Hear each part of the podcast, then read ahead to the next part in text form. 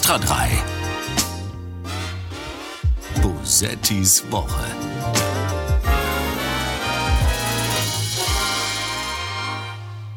Ich versuche wirklich immer, das Beste für die Bevölkerung noch rauszuholen. Meine Überzeugung ist immer, das Maximum für die Leute rauszuholen. Das Maximum ist immer schon gewesen. Ich versuche, das Maximum aus der Lage rauszuholen. Der Abgeordnete Lauterbach hat immer versucht, das Beste für die Bevölkerung herauszuholen. Ich habe das gemacht, um noch etwas rauszuholen.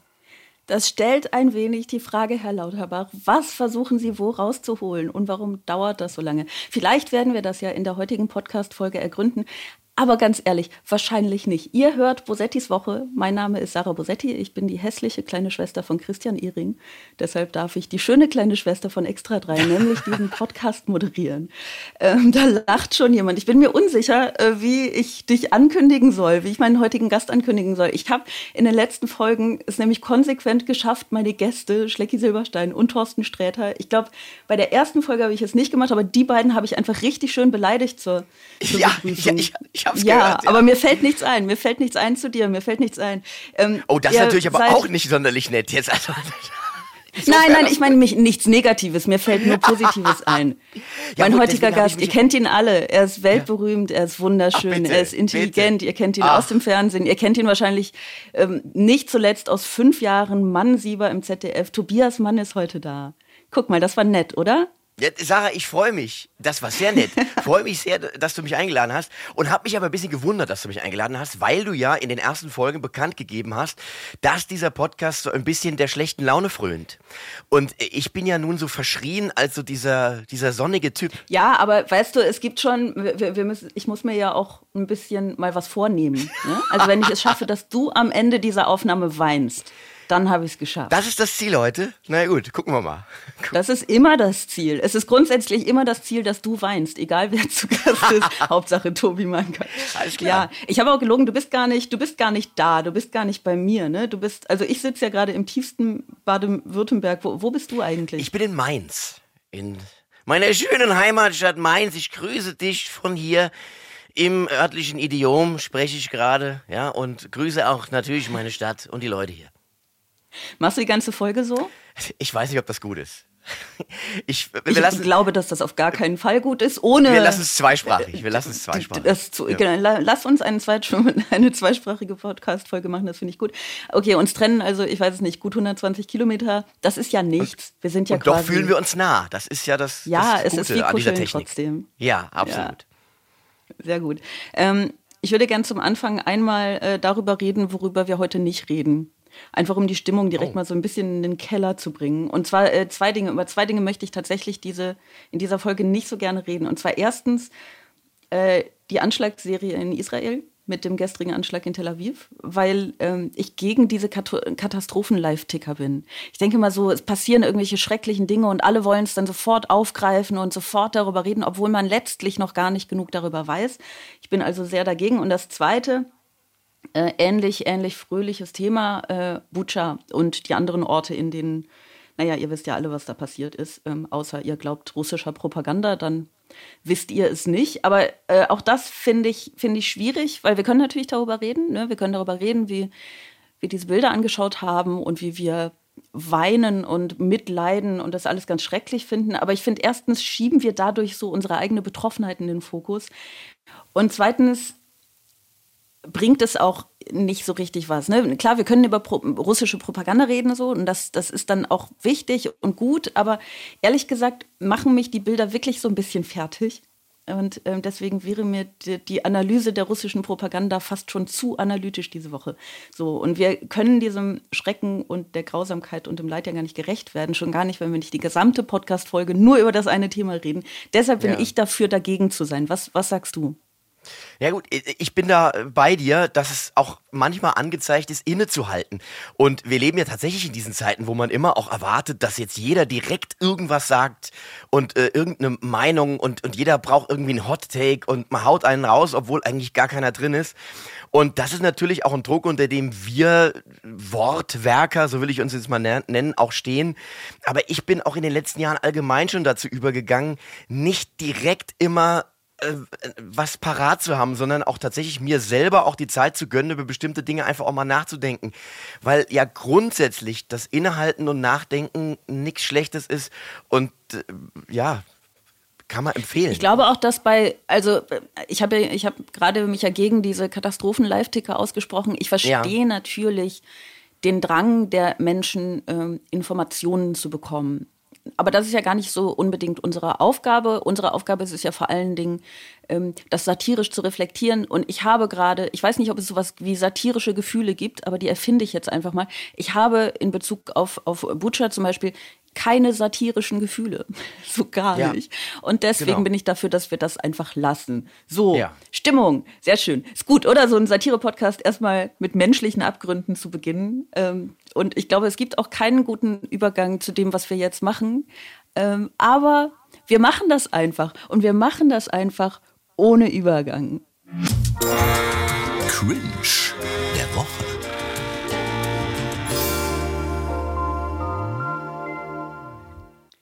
Tobi, was war das ja. Peinlichste, das Schrecklichste im Sinne der Peinlichkeit, was du diese Woche miterleben musstest?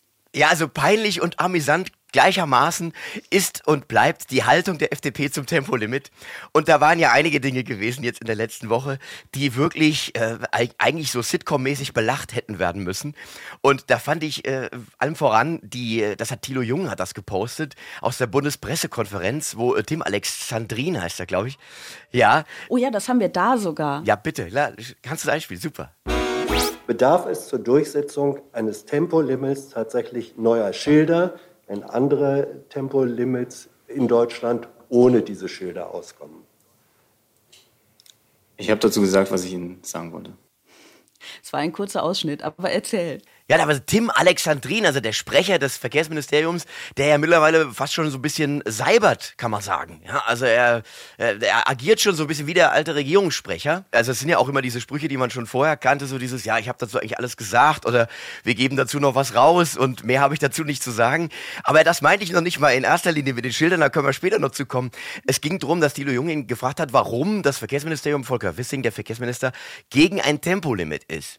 Und dann hat er sich da gewunden und hat im Prinzip gesagt, ich hoffe, ich gebe das richtig wieder, naja, weil wir uns einfach in den Koalitionsverhandlungen auf was anderes geeinigt haben. Und dann hakte Jung nochmal nach, nee, nee, was sind denn die Gründe gegen das Tempolimit? Und er sagt, ja, weil wir uns anders geeinigt haben. Und das ist so eine Argumentation, ja, das machen wir nicht, weil ist nicht, wegen soll nicht.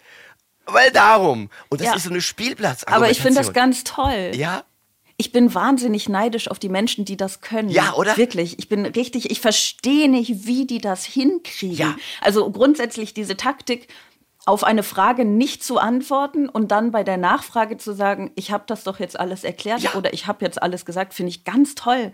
Ich bin einfach, mir fehlt es einfach an, wo, wo, woran fehlt es mir da, dass ich das nicht kann? Ich habe, wenn mir jemand eine Frage stellt und ich die Antwort nicht kenne, dann dann, dann, dann kann ich das nicht so gut überspielen. Und ich bin neidisch auf die Menschen, die das können. Ja, du hast einfach diesen, men diesen menschlichen Drang, äh, auf Fragen tatsächlich auch inhaltlich zu antworten. Und das muss man, glaube ich, ablegen. Das muss man lassen. Äh, wobei ich ja, es auch nicht. Ich glaube, auch so ein Moralempfinden muss man einfach ja. mal so als lästiges Beiwerk einfach mal sich dessen einfach mal entledigen, oder? Was soll man denn immer mit dieser Moral? Ja, und das müssen wir auch den Leuten mit auf den Weg geben. Das ist vielleicht auch das, was man in diesem Podcast mitnehmen sollte. Einfach mal die Moral ja. jetzt auch schleifen lassen. Einfach auch mal sagen, nö, ich bleibe einfach bei meinen Einstellungen, egal was ist. Ja, und das ergibt auch wirklich sehr, sehr schöne, sehr, sehr schöne ähm, Gespräche. Ne? Also dann sagt die eine Seite, hier, guck mal, wir könnten irgendwie täglich 10 Millionen äh, Liter Sprit einsparen, wir könnten irgendwie jährlich 9 Millionen Tonnen CO2 einsparen. Und die andere Seite sagt, ich habe dazu jetzt aber alles gesagt. Und das ist doch schön. Ja. Ich meine, da haben wir schon wieder, das passiert ständig, wir haben da auch wenig zu tun dann satirisch noch, weil sie haben es einfach schon gebracht so perfekt, wie man es bringen kann. Es sind so Satirebaukästen, die du einfach geliefert bekommst, wo eigentlich äh, äh, do-it-yourself jeder diese, diesen, diese Gags bauen kann, ja, auch mit den Schildern. Und was ich auch spannend, also was ich viel sympathischer fände, wenn die FDP einfach, oder wenn Lindner vor die Mikrofone tritt und sagt, äh, ja, sehr verehrte Damen und Herren, äh, wir haben uns in der Fraktion einfach darauf geeinigt, dass über die Autobahn hacken geil ist. Das fände ich dann fast schon wieder ähm, ein Stück weit ehrlicher und noch amüsanter. Oder einfach zu sagen, nö, wir finden das geil. Wir finden Rasen gut. Ja. Und nicht im Sinne von Golfspielern, sondern im Sinne von Autofahrern. Ja, das wäre wunderschön. Und das hätte auch ähm, etwas moralisch sehr viel weniger Verkommenes, ne? weil die Ehrlichkeit zumindest ja. da wäre. Ja. Aber ich finde diesen Aspekt mit den Schildern tatsächlich auch wirklich, also das ist, das ist schon wieder so ein bisschen Satiregold, ohne dass man da was äh, damit was macht. Ne? Vor allen Dingen, weil ja. Ähm, der Verkehrsminister dann ja auch darauf hingewiesen wurde, dass er gar nicht mehr Schilder brauchen würde, sondern weniger. Ja, ja, genau. Also dieses Argument ist einfach völliger Unsinn. Und die Deutsche Umwelthilfe hat ihm ja angeboten, ähm, das in zwei Wochen zu erledigen mit freiwilligen Helferinnen und Helfern. Ja. Und dann gibt es einfach kein Argument mehr. Und ich liebe diese Momente, in denen es einfach kein Argument gibt. Und eigentlich müssten alle Menschen, die das miterleben und alle Menschen, die an dem, an dem Gespräch beteiligt sind, sagen, ah, okay, ja, dann äh, könnten wir ja mal die Einstellung überdenken. Ja, Aber nein, was sie tun ist, ich habe das doch jetzt alles erklärt. Es ist alles das ist gesagt. Wunderschön. Ja, ja, also das war so schon sehr cringe, oder? nee, was ich bei Tim Alexandrin auch so äh, interessant finde, ist, was mit ihm auch ähm, passiert in dieser Bundespressekonferenz. Also er hat ja, wenn du dir die Aufnahmen anschaust, mittlerweile diese gleichen roten Bäckchen, die auch der Seibert immer gehabt hat. Also entweder es liegt am Klima in diesem Raum oder diese Position bringt dich körperlich in einen Zustand, wo du eben diese roten Bäckchen kriegst. Schau dir das mal an. Das ist wirklich ganz spannend. Die Seibertwange. Er hat die Seibertwange schon. Die, er hat die Seibertwange. Ja. Das ist schön.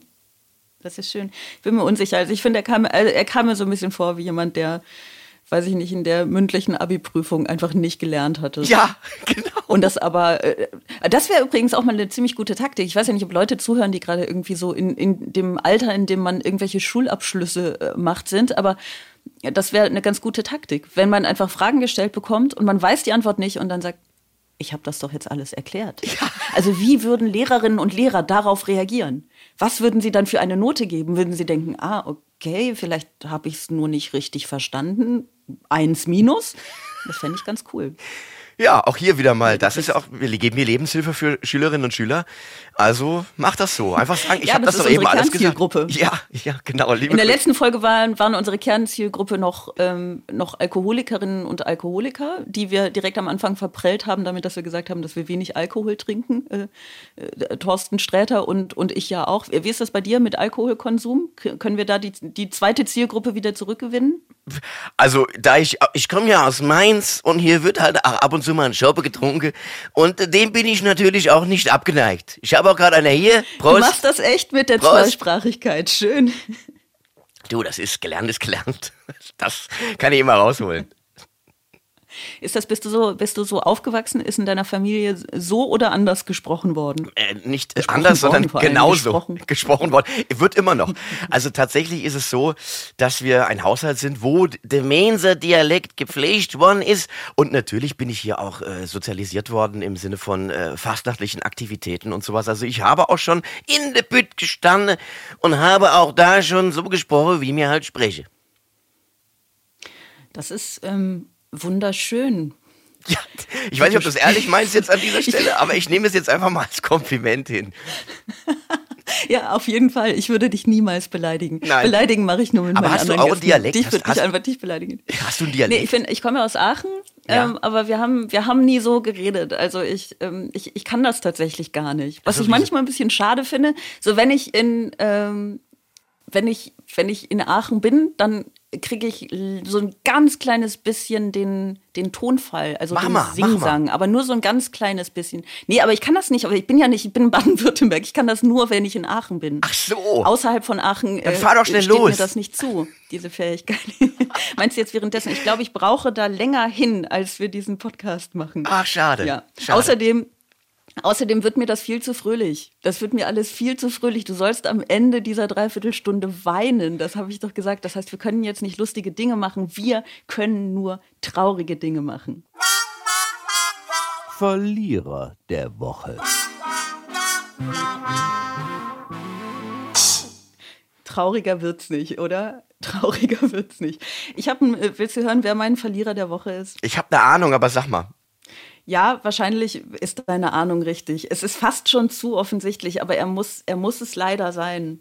Karl Lauterbach. Ach, ich hab's, ich hab's gedacht. Also wir verlängern sozusagen den Cringe der Woche jetzt in die nächste Rubrik rein und kommen zu Karl Lauterbach. Ja, ein bisschen. Ja. Mhm. Guck mal, Karl Lauterbach haben wir auch da. Das war ein Fehler, für den ich auch persönlich verantwortlich bin.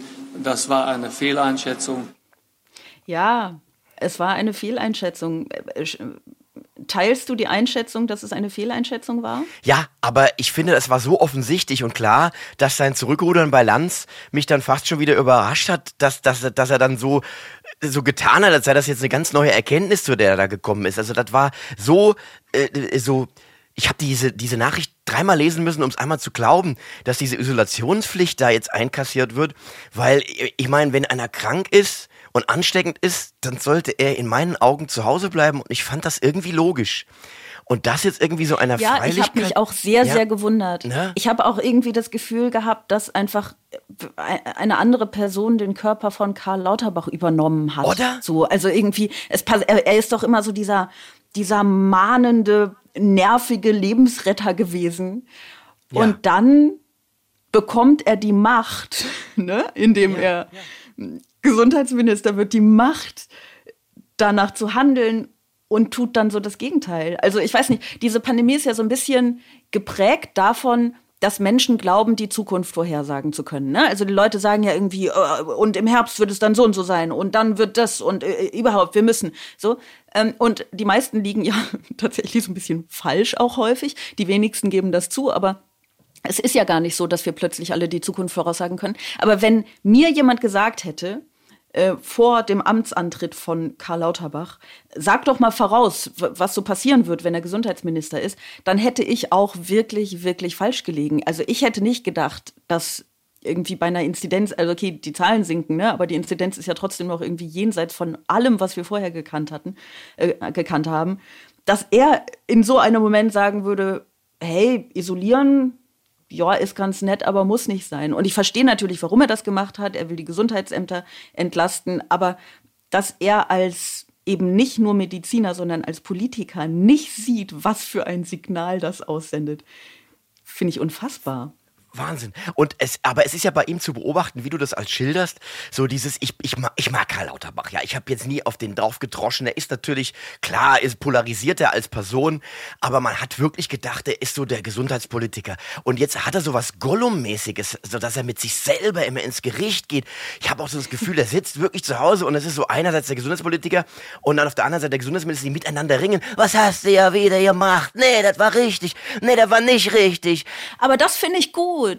Aber das ist doch super. Aber das ist toll. Das finde ich, da, da finde ich, also ich bin auch, ich bin gar nicht gegen ihn. Ne? Also ich finde ihn, ich fand ihn jetzt vor allem, bevor er Gesundheitsminister wurde, tatsächlich gut, weil er so wahnsinnig nervig war. Ne? Weil er das gemacht hat, was Politikerinnen und Politiker nämlich nicht machen, nämlich die Leute richtig, richtig nerven. Und wenn sie ihm sagen, Alter, du nervst, dann nervt er noch mehr. Und ich fand das, ich fand das super. Und jetzt das möchte ich jetzt auch, wenn ich ihn jetzt so als Verlierer der Woche deklariert habe, der er meiner Meinung nach ist, weil er einfach an Glaubwürdigkeit verloren hat. Aber auch wenn ich das gemacht habe, dann finde ich trotzdem grundsätzlich natürlich einen Politiker, der einen Fehler eingesteht, nichts Schlechtes. Ne? Also Ja, das müssen wir auch mal sagen. Das ist ja immer auch, was man uns Kabarettistinnen und Kabarettisten immer vorwirft, dass wir immer draufhacken.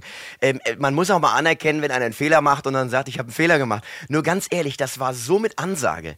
Also dieser Fehler, das muss man, glaube ich, aber auch mal sagen, darf einem Gesundheitsminister in dieser Form nicht passieren. Ja, das finde ich auch. Und jetzt wurde er ja dafür kritisiert, dass er es bei Lanz gemacht hat, dass er bei Lanz äh, die Katze aus dem Sack gelassen hat. Und das wiederum, dass das kritisiert wird, kann ich nicht verstehen, weil es ist ja irgendwo logisch, dass er es da macht, wo er einen Menschen bei sich hat, mit dem er eine innige Beziehung eben auch führt. Und Lanz und Lauterbach, ja, dass er das von zu Hause aus macht, finde ich jetzt auch nicht erstaunlich. ja. Der wohnt ja da, wo die Zuschauertribüne bei Lanz war. Da hat er ja sein Bett stehen, äh, Lauterbach. Ja. Das wissen wir ja. Und insofern klar, dass er das einfach in diesem gewohnten Umfeld machen möchte, weil das für ihn sicher nicht einfach war. Genau. Es ist übrigens ein bisschen schade, dass die so wenig Humor haben, dass die das nicht einfach wirklich, dass sie ihm da nicht ein Bett hinstellen. Wäre das nicht wunderschön? Ich würde das machen. Wenn er, da, ich würde das auf Also jeden Fall auch machen. einrichten. Es wäre so schön, wenn Ja. er immer so, er müsste dann auch gar nicht aufstehen, er könnte einfach da in dem Bett liegen bleiben und immer zwischendurch meinen Kopf heben und irgendwas sagen. Das würde mich sehr, sehr glücklich machen. Und selbst wenn er nicht zu Gast ist in der Sendung, wäre er im Hintergrund immer zu sehen. Wie Ja, er, weiß ich genau. nicht, am Schreibtisch sitzt und noch oder Fernsehen guckt, was anderes guckt, der RTL, während dann Lanz gesendet wird im Hintergrund. Irgendwie Oder er sowas. Das guckt Lanz, er guckt dann eine Folge von Lanz, bei der er zu Ja! Gast war. Das, das fände ich auch ganz Genau, schön. aufgezeichnet. Ja. Super. Ja, also halten ja, wir fest, äh, äh, Fehler zu geben und auch tatsächlich dann die Stimmen der Leute hören und darauf reagieren. Erstmal was sehr Positives, finde ich, finde ich alles gut, aber ich, Gute Sache. ich bin bei dir, dass er nicht, also er hat den Schaden ja gar nicht abgewendet. Ja? Also er hat natürlich einen gewissen Schaden abgewendet dadurch, dass er es zurückgenommen hat, aber den, das Signal bleibt ja. Das Signal, ja, ja. ja, komm, ist jetzt ein bisschen vorbei hier, das, das bleibt. Ja, und es bringt natürlich so eine gewisse Unruhe rein. Also wenn du, äh, wenn du Vertrauen äh, in die Politik erzeugen möchtest, sind diese schnellen Richtungswechseln vielleicht nicht der richtige Strategie, würde ich jetzt mal sagen. Das war ja ähnlich damals wie mit diesem genesenen Status, äh, der da quasi, auch dafür gab es mit Sicherheit gute Gründe, warum man das so gemacht hat. Aber das quasi über Nacht einfach auch zu sagen, so ist es jetzt, ja, und dann, wo die Leute, wie, was? Echt? Ab wann gilt das hier? Das tritt nach meiner Erkenntnis, äh, ist das sofort äh, unverzüglich. Ja. Das war dann so ein bisschen wie wenn in, in, einem Horrorfilm plötzlich eine Katze ins Bild springt. Und das sorgt dann natürlich nicht gerade für, für Ruhe, sondern eher für so eine gewisse äh, Aufregung. Weißt du, was ich mich manchmal frage? Ja. Es gibt doch so Menschen, die, die wahnsinnig gut in irgendwas sind. Ne? Also wenn du jetzt so einer Pianistin beim Spielen zuschaust. Also ich weiß nicht, du, du kannst natürlich jetzt selber Musik, aber ich kann Musik nicht. Ne? Ich bin musikalisch relativ... Ähm, ja, ich auch nicht gut sage genau. ich dazu. Deswegen bin ich immer begeistert, wenn ich Virtuosen okay, sehe. Okay, sehr, ja. sehr gut, sehr gut. Dann, dann kannst du es vielleicht nachfühlen. Also wenn man jetzt so eine Pianistin beim, beim Spielen zuschaut, man denkt so, unfassbar, was, was die kann, wie die das, ne, so wenn die, wenn die so richtig, richtig gut in dieser einen Sache sind. Und dann denke ich so, ja, okay, aber die hat das natürlich auch viel geübt, viele Jahre, irgendwie, die, das ist ihr Beruf und so. Ähm, und dann schauen wir jetzt so dem Politikbetrieb in dieser Pandemie mhm. Und ich habe nicht dasselbe Gefühl, wie ich es dieser Pianistin, die ich gerade erfunden habe, gegenüber hätte. Also ich habe nicht das Gefühl, ah, das sind Leute, die sich seit Jahren mit Politik beschäftigen, die das gelernt haben, deren Beruf das ist, die haben es so richtig drauf. Ist nicht mein erster Gedanke. Mein, also ich bin wirklich verwundert, ehrlich gesagt, wie, wie holprig das Pandemie-Management insgesamt ist. Und das ist natürlich alles andere als eine Kritik nur an der äh, regierenden, also an der aktuellen Regierung, sondern durchaus auch als an der letzten. Ich finde, ich weiß auch nicht. Vielleicht sollten wir die Pianistin mal fragen, ob die das nicht machen will weil sie ja offenbar gut ist darin, gut zu werden in Dingen. Das ist ein wunderschönes Bild mit der Pianistin, weil, und jetzt Achtung, jetzt wird es ein bisschen äh, äh, literarisch, weil natürlich auch die Pianistin weiß, wie man mit Dissonanzen umgeht. Uh. Und sie baut sie in ihre Kunst ein. Und das ist offenbar der Politik ein bisschen abhanden gekommen, auch mit Dissonanzen umzugehen. Aber auch da kommen wir mit Sicherheit in diesem Podcast zu einem späteren Zeitpunkt noch drauf zu sprechen. Wie schön. Das war jetzt schon fast dreisprachig. Das war noch eine dritte Sprache, die ich so von dir noch ja. nicht gehört habe. Aber schön. Ich selber auch nicht. Ich bin gerade selber schockiert. Ja, du bist schockiert, aber du ja, weinst immer noch nicht. Es ist jetzt, ich weiß nicht, halber Doch. Podcast um und du Tränen weinst der Freude. Noch nicht. Tränen der Freude. Ja, Tränen der Freude. Komm, wir machen noch ein bisschen mehr Freude. Gewinnerin der Woche. Meine Gewinnerin der Woche, ich habe sogar zwei. Und ich glaube, sie sind auch oh. relativ offensichtlich. Meine Gewinnerinnen der Woche sind Corona und die AfD. Abgegebene Stimmkarten 683. Mit Ja haben gestimmt 296. Mit Nein haben gestimmt 378. Enthaltungen 9. Der Gesetzentwurf ist in zweiter Beratung abgelehnt. Ja, Hast du sie jubeln hören? Oh Mann, es, es, gibt in, es gibt in Mainz eine alte Bauernregel, die heißt, hat die AfD mit Jubeln angefangen, ist was tierisch schiefgegangen. Ja.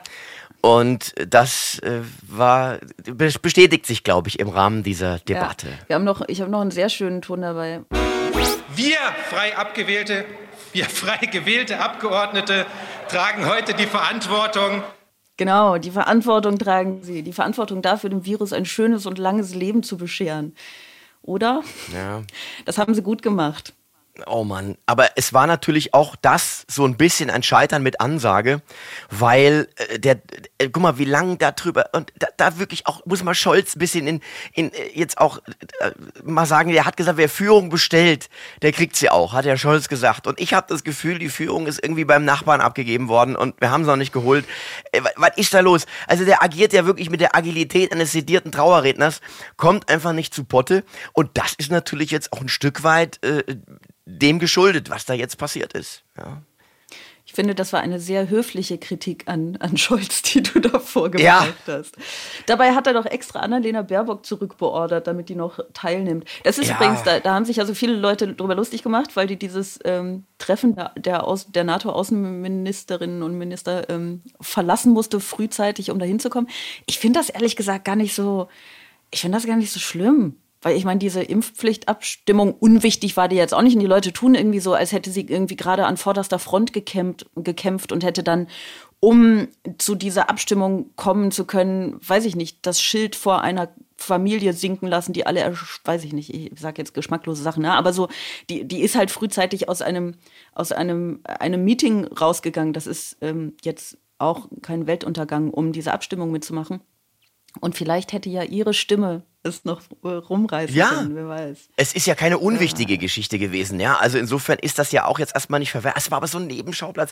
Weißt du, was mich irgendwie so auch weißt du, die Leute sagen ja immer, ja, aber das muss doch für dich als Kabarettist gefundenes Fressen sein. Ja, aber es schlagen doch zwei Herzen in meiner Brust. Die eine Seite ist natürlich der Kabarettist, der sich über so Material freut irgendwo. Auf der anderen Seite bin ich aber doch immer noch Mensch. Und was ich da gesehen habe, war irgendwie, ja, das darf man ja nicht vergessen. Ich bin noch Mensch geblieben, im Gegensatz zu vielen anderen Kolleginnen und Kollegen, die ich komplett das Menschsein abgelegt haben vor dem Anblick der Nachrichtenlage. Nein, Quatsch. Aber es ist tatsächlich so, dass es natürlich ein unwürdiges Schauspiel auch gewesen ist von allen Seiten. Es war ja so ein bisschen, Aber weißt hast du, wirklich, sind das zwei Herzen? Ich muss da mal kurz einhaken. Bei mir ist Bitte. das trotzdem nur ein Herz. Also auch meine, auch mein satirisches Herz, äh, das ist im Grunde schon dasselbe wie mein menschliches. Also das freut sich ja nicht darüber. Wenn ich mich darüber freuen würde, dann könnte ich ja gar keine Satire darüber machen. Naja, hast du recht. Also es ist von mir falsch formuliert. Letzten Endes ist es so ein bisschen der, äh, der, der, der Schürfer im Bergwerk des, der Themen, der dann natürlich sagt, cool, da, da haben wir wieder was auf der Bühne. wieder hervor? Ja, da kam sie wieder, der, der so guckt, was kann er verwenden auf der Bühne. Also insofern äh, toll, dass man was verwenden kann, aber äh, ich gebe dir recht. Natürlich äh, segelt der Mensch immer mit, der sagt nur, oh Gott, was macht ihr da gerade wieder? Ja, weil guck mal, es war doch wirklich jeder gegen jeden. Ja, so die Union gegen die Ampel, die FDP in der Ampel gegen SPD und Grüne, die AfD gegen alles und alle. Es war so ein bisschen wie wenn es beim Kindergeburtstag Streit gibt und man stellt einfach irgendwie einen Messerblock in die Mitte. Vor allen Dingen, ja, vor allen Dingen war es aber auch die Union gegen ihre eigenen Wählerinnen und Wähler, ne? Absolut. Also ich habe mal nachgeguckt, ja. 69 Prozent der CDU-Wählerinnen und Wähler waren ja für eine Impfpflicht, beziehungsweise sind es vermutlich immer noch. Das heißt, es war einfach so offensichtlich, dass die CDU Politik macht für die AfD-Wählerschaft. Bei denen waren immerhin ja noch 30 Prozent dafür. Das finde ich ehrlich gesagt gar nicht so wenig. Nein, und vor allem aus so einem reinen äh, politisch, politstrategischen Gedanken heraus, wir zeigen jetzt mal, wer wir sind, wer wir als Opposition sind. Und da hast du Friedrich Merz, den alten Blackrocker, der dann noch, da wird ein Brief rausgeschickt an die Abgeordneten, so wird abgestimmt, ja. Don Corleone hat die Familie im Griff. Und das war so, das ist, das ist, oh Mann, das ist so, das ist so 1990. Wie stehst denn du zur Impfpflicht? Du, ich bin ja großer Fan. Ich bin großer Fan der Impfung. Ich fürchte nur, dass die Impfpflicht am Ende des Tages nicht zu dem Ergebnis geführt hätte, äh, das man sich gewünscht hat. Dass man sich wünscht, weil, wenn du dir mal überlegst, es muss da ja, nachdem die Impfpflicht beschlossen wird, noch so eine Umsetzung passieren. Und nach all dem, was wir erlebt haben, scheitert es dann doch wieder dann am Ende des Tages, selbst wenn bestimmte Gesetze da sind, daran, dass es umgesetzt wird.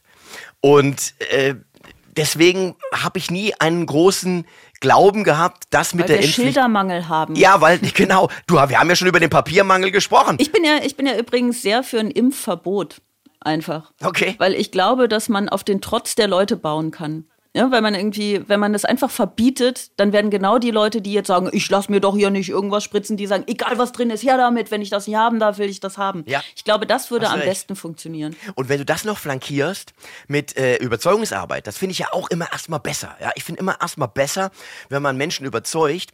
Und das, äh, die Kampagnen bisher waren ja eher traurig. Das muss man ja sagen. Also die, die Bemühungen, die Menschen mitzunehmen. Ah, ich weiß nicht. Ich finde, ich finde, wir sollten irgendwie, wir sollten es den Leuten da aber auch nicht so leicht machen, weil es hatten wirklich jetzt alle Menschen sehr viel Zeit, sich darüber zu informieren oder darüber informieren zu lassen. Und es spricht einfach kein gutes Argument dagegen, Nein. sich impfen zu lassen. Außer natürlich, man, man hat irgendwie Vorerkrankungen oder also dann e eventuell sogar richtig, aber außer man kann sich nicht impfen lassen aus medizinischen, medizinischen Gründen. Aber ansonsten hast du kein gutes Argument dagegen. Du hast einfach kein gutes Argument dagegen. Punkt aus. Und die Leute hatten die Gelegenheit, das zu verstehen in den letzten, ich weiß gerade nicht genau, wie lange es die Impfung gibt, aber es ist nicht erst drei Tage her so, ne?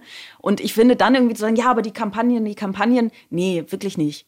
Die Leute, die könnten einfach mal, die könnten einfach mal klarkommen. Und klar, man kann immer versuchen, sie zu informieren, aber ich habe das Gefühl, dass es Leute gibt, die sich und, und man kann versuchen, sie zu überzeugen, aber ich habe das Gefühl, dass es Leute gibt, die sich einfach sehr viel lieber von absolutem Unsinn überzeugen lassen. Da hast du vollkommen recht, natürlich. Nichtsdestotrotz möchte ich noch mal auf eine Sache hinweisen, die ich mit Überzeugung meine.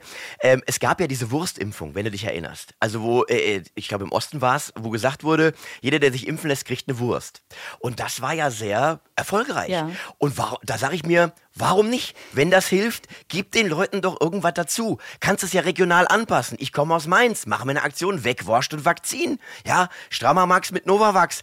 Ich weiß es nicht. Sowas einfach, vielleicht hilft das am Ende des Tages auch äh, Menschen zu überzeugen, die vielleicht keine Lust auf Informationen haben, aber Lust haben auf eine Wurst. Auf Wurst.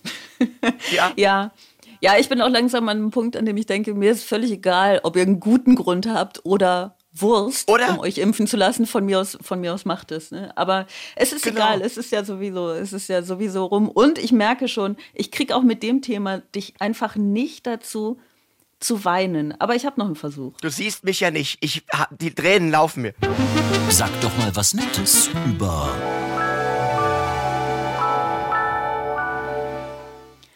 Sag doch mal was Nettes über Rittersport. Oh, Rittersport. Puh, heikles Thema im Moment.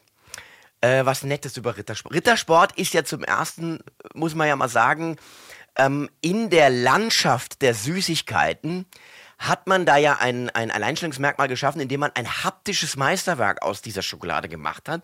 Dadurch, dass man gesagt hat, wir gehen weg von dieser traditionell rechteckigen Form und machen ein Quadrat. Ja?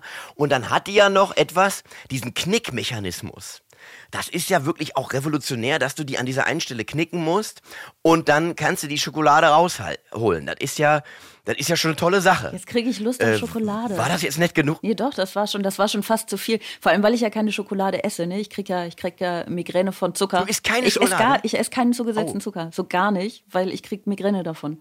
Wirklich. Also alle Menschen, die Probleme okay. mit Migräne haben, ohne Scheiß, hört auf Zucker zu essen esst regelmäßig. Äh, es wird wahrscheinlich nicht unbedingt besser, weil alle Auslöser beim Migräne unterschiedlich sind, aber es gibt eine Chance. Ähm, bei mir hat das sehr viel geholfen. Deswegen nein, ich esse keine Schokolade. Ähm, ich bin auch gar nicht mehr zuckersüchtig. Insofern ist das schon okay. Aber wenn du es jetzt noch ein bisschen lebhafter beschreibst, dann werde ich vielleicht schwach. Ich weiß es nicht. Ich weiß es nicht. Es gibt ja im Moment Leute, die vor allen Dingen sehr, sehr unnette Sachen über Rittersport sagen. Quadratisch, praktisch, Blut. Ein Foto, das in den sozialen Netzwerken die Runde macht. Auch gepostet vom ukrainischen Botschafter. Ja, quadratisch, praktisch Blut. Ist auch eigentlich ein ganz cooler Slogan, oder? Ja. Muss man mal sagen. Ähm, ich glaube, man muss nicht mehr erklären, warum die Leute das sagen. Ne? Aber ich sag's kurz. Ne? Also Rittersport möchte nicht aufhören, in Russland äh, ihre Schokolade zu verkaufen. Äh, und Menschen werden deswegen wütend. Und ich verstehe das einerseits, wobei ich glaube, sie haben durchaus mehr als einen Grund, ja. äh, warum sie das weiterhin machen würden, weil sie tatsächlich sonst irgendwie Sie haben ja auch eine gewisse Fürsorgepflicht Ihren Mitarbeiterinnen und Mitarbeitern gegenüber äh, und so. Ne? Und da liegt ja auch auf Liefer Lieferketten und Lieferanten und sowas, glaube ich. Äh, da haben Sie gesagt, dass das schwierig wäre. Und ich finde das aber ganz ja. spannend, weil Rittersport ja tatsächlich, also ohne jetzt irgendwie Werbung, es gibt ganz viele andere Schokoladenmarken. Sag mal andere. Milka, äh, äh, was gibt's Alle noch? Alle ganz toll. Lind, ja. Okay, wir sollten nicht in die Schokoladenwerbung gehen. Außer man hat Migräne, dann ist das alles nicht so gut. Aber sonst äh, esst ja. irgendwas, was immer ihr wollt. Ja. Ähm, Rittersport ist nur eine von vielen. Aber ähm, die sind ja tatsächlich so, dass die äh, durchaus auf Nachhaltigkeit und äh, achten ne? und, und klimabewusst äh, produzieren und so.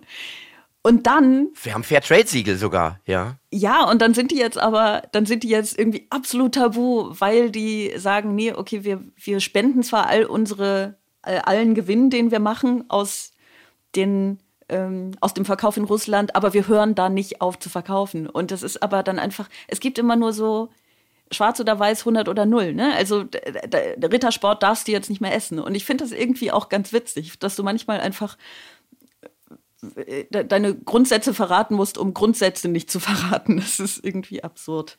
Naja. Ja, also äh, vor dem Hintergrund muss man einfach frei nach dem Werbeslogan eines anderen Schokoladenanbieters sagen, Rittersport ist das quadratischste Dilemma, seit es Schokolade gibt. Das ist fast schon ein schöner Schlusssatz. Weinst du schon? Bitte.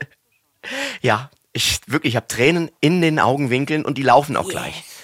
Sie laufen yes. gleich. Wir er weint, er weint. Ich habe ja. alles geschafft, was ich in dieser Folge erreichen wollte. Tobias ja. Mann weint.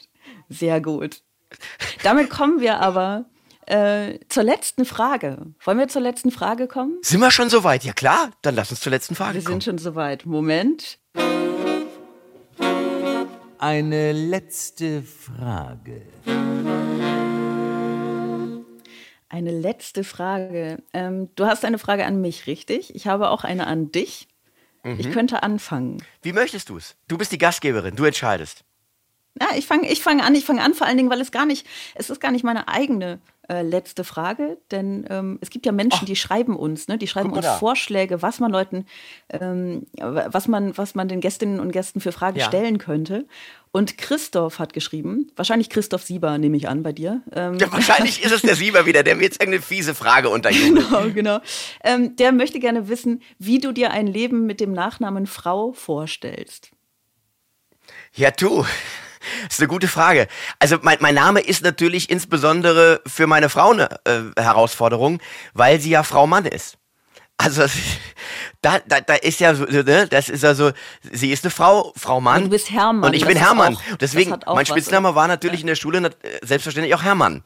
Also, und wenn ich jetzt Hermann heißen würde, Hermann Mann, das, war, das wäre dann ganz schlimm. Also Herr Hermann Mann, da wäre Frau fast schon wieder gut. Dann wäre ich nämlich Herr Hermann Frau. Heißt in deiner Familie jemand Hermann? Äh, nein, einen Hermann haben wir nicht. Das hat sich keiner getraut. Nur äh, der Name Mann hat natürlich, äh, also Frau wäre insofern von Vorteil, weil dann diese Verwechslung, diese phonetische Verwechslung mit Thomas Mann, das ist ja die Geschichte meines Lebens. Also ich weiß nicht, auf wie vielen Bühnen ich schon ja. angesagt worden bin. Meine Damen und Herren, und Jese für euch.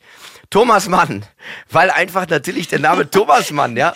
Ich meine, aber es ist auch schön, oder? Dann hast du auf jeden Fall die Aufmerksamkeit. Ja, aber eine falsche Erwartungshaltung manchmal. Du aber nicht auch dein Bühnenprogramm umbenennen? Ja. Das wäre doch ganz schön. Die, wenn, das heißt ja im Moment Mann gegen Mann. Ja. Sehe ich das richtig? Ja, und dann müsste Oder erzähle ich? Mann gegen dann Mann. Dann müsste es Mann gegen Frau heißen und dann hättest du gleich so ein ja. So ein, so ein, so ein Geschlechterding. So was Mario Bart-eskes hast du dann auf einmal, ja, so Mann gegen Frau. Schon, oder sowas, sowas entweder feministisches oder sexistisches. Ja. Das wäre doch gar nicht so schlimm. Ja, ja, ja. Aber nee, also. Oder eure Sendung beim ZDF, die wäre doch auch schön. Die hätte dann einfach Frau, Frau Sieber. Sieber genau. Und so heißt ja Sieber, äh, Christoph Siebers Frau. Also das wäre dann auch wieder schwierig gewesen. Also insofern bin ich, ich, ich will mit dem Namen Mann nicht hadern. Ich bin mit ihm zufrieden, aber ich würde lügen, wenn ich sage, wenn ich nicht äh, zugeben würde, dass äh, ab und zu auch Leute in der Vorstellung sitzen, die dann erwarten, dass ich aus Budenbrox lese. Ja, aber. Du könntest das tun, ne? Das wäre doch sehr schön. Ja, aber warum, Sarah, warum? Ja. ich glaube, das ist die eine Frage, die wir heute nicht mehr beantworten werden. Was ist deine Frage an mich? Du, ich habe was ganz Spezielles gemacht. Ich habe für dich einen Fragenhagel vorbereitet. Und zwar oh äh, ist es ein Fragebogen von Bernard Pivot, heißt der Mann. Er ist ein französischer Journalist und Interviewer. Und diese Fragen legen die Persönlichkeit des Befragten mutmaßlich frei. Und insofern lege ich jetzt einfach mal los. Nicht drüber nachdenken, liebe Sarah, einfach antworten. Okay, Was Leute, ist dein Lieblingswort? Das war's für heute. Ähm, wir, nein, okay, okay, okay. Ich bin bereit. Mach, mach, mach, mach. Hau raus. Was ist, de, was ist dein Lieblingswort? Usselig. Was ist dein Hasswort? Uh, linksgrün versiffte, regierungstreue Propagandasprechpuppe. Was macht dich kreativ, politisch, spirituell oder emotional an? Oh mein Gott, ich bin völlig überfordert von dieser Frage. Ähm, was mich anmacht. Kreativ, politisch, spirituell oder emotional? Ähm, Menschen. Was turnt dich ab? Menschen. Was für ein Geräusch liebst du? Uh, das Kratzen von Nägeln über eine Tafel. Oh, was für ein Geräusch hast du?